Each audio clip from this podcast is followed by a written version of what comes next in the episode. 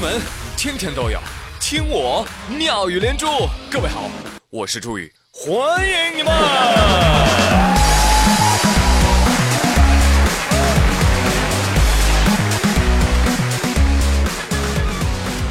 朋友们，今天我上班，当个里个当，哎，地上有一枚硬币。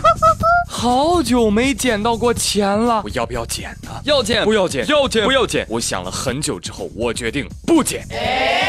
为什么？因为我怕烫伤。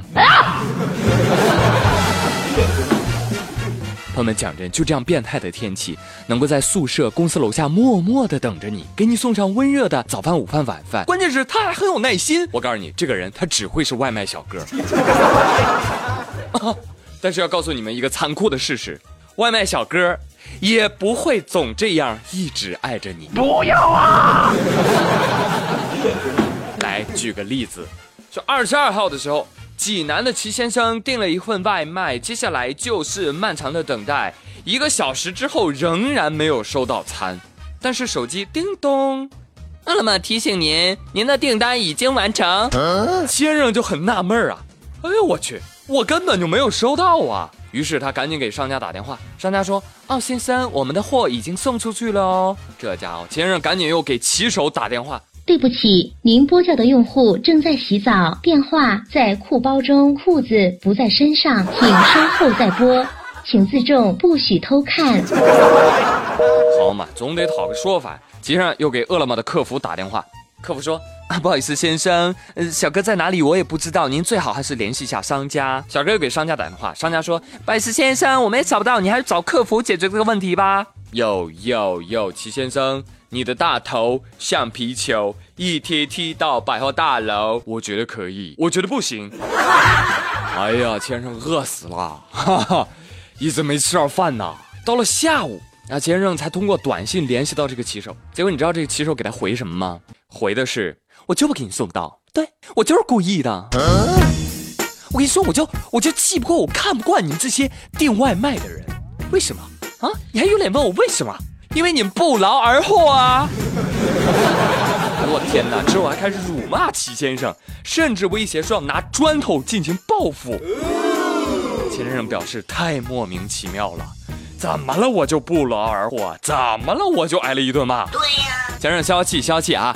我觉得这个事情可能是这个样子啊，先生，他说不定是美团派来的卧底啊，要不然你站出来啊，人家怎么就不劳而获了？对呀，人家先生这外卖是是天上掉下来的，人家是没给外卖钱呀，还是没给饭钱呀？你说这话，你良心不会痛吗？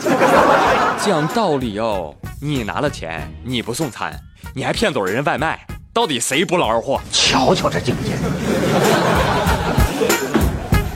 是吧？再说了，你这伤及多少无辜，是不是？王二胖说了，咋的了？不劳而获怎么了？我不准你侮辱不劳而获，我的梦想就是不劳而获。哎，王二胖，你这么说啊，那也就不对了。辛勤努力之后得到的收获，还有什么比这更值得喜悦的吗？有啊，不劳而获。得得得，我不跟你争，我还是来说外卖这个事儿。朋友们，你们有没有发现？自从我们现在啊，出门能微信支付是吧？啊，理财能用支付宝，点餐能用什么饿了么、美团？你有没有发现，你的现金花不出去了耶？真的，现在老外都知道了，咱们中国这个电子支付太发达了，他们都登报了，说咱们中国乞丐都知道扫二维码要钱了。哼。这有什么大惊小怪的？你美国也太落后了吧！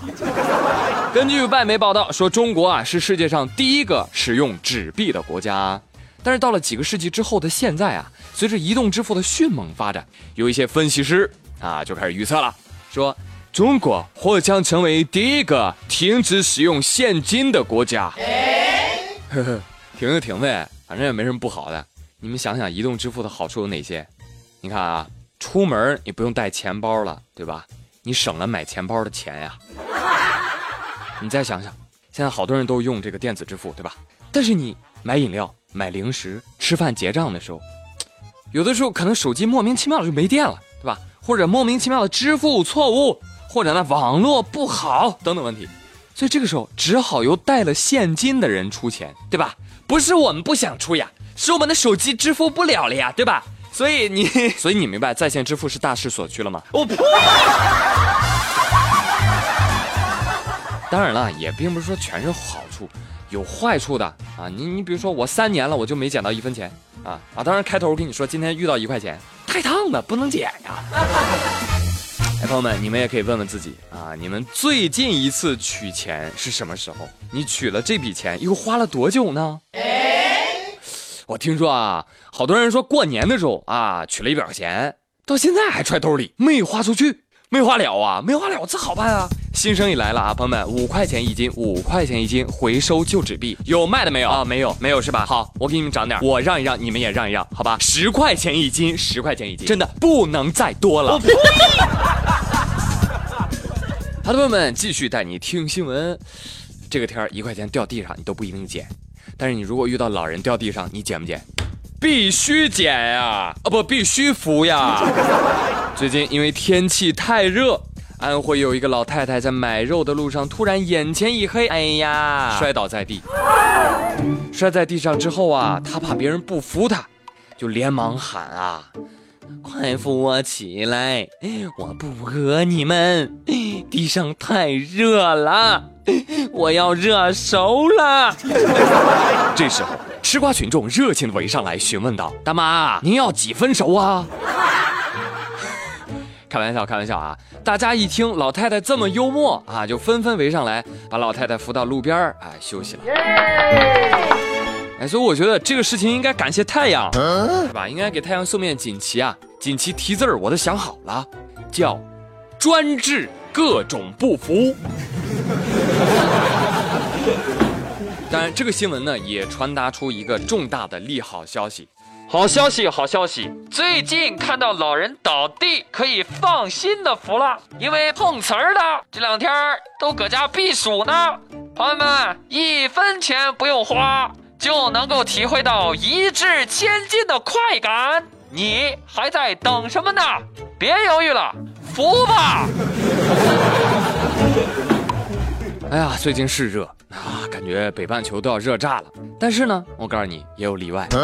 就在全国多地高温不退烧的模式之下，三伏天二伏刚过，黑龙江地区却出现了大面积的降温。其中呢，黑河市最低气温多低十二度。哎，所以赶大集的人都得穿棉袄。还有一些呢，到当地去旅游的游客啊，都去商场排大队去了，抢棉衣啊，抢秋衣秋裤啊。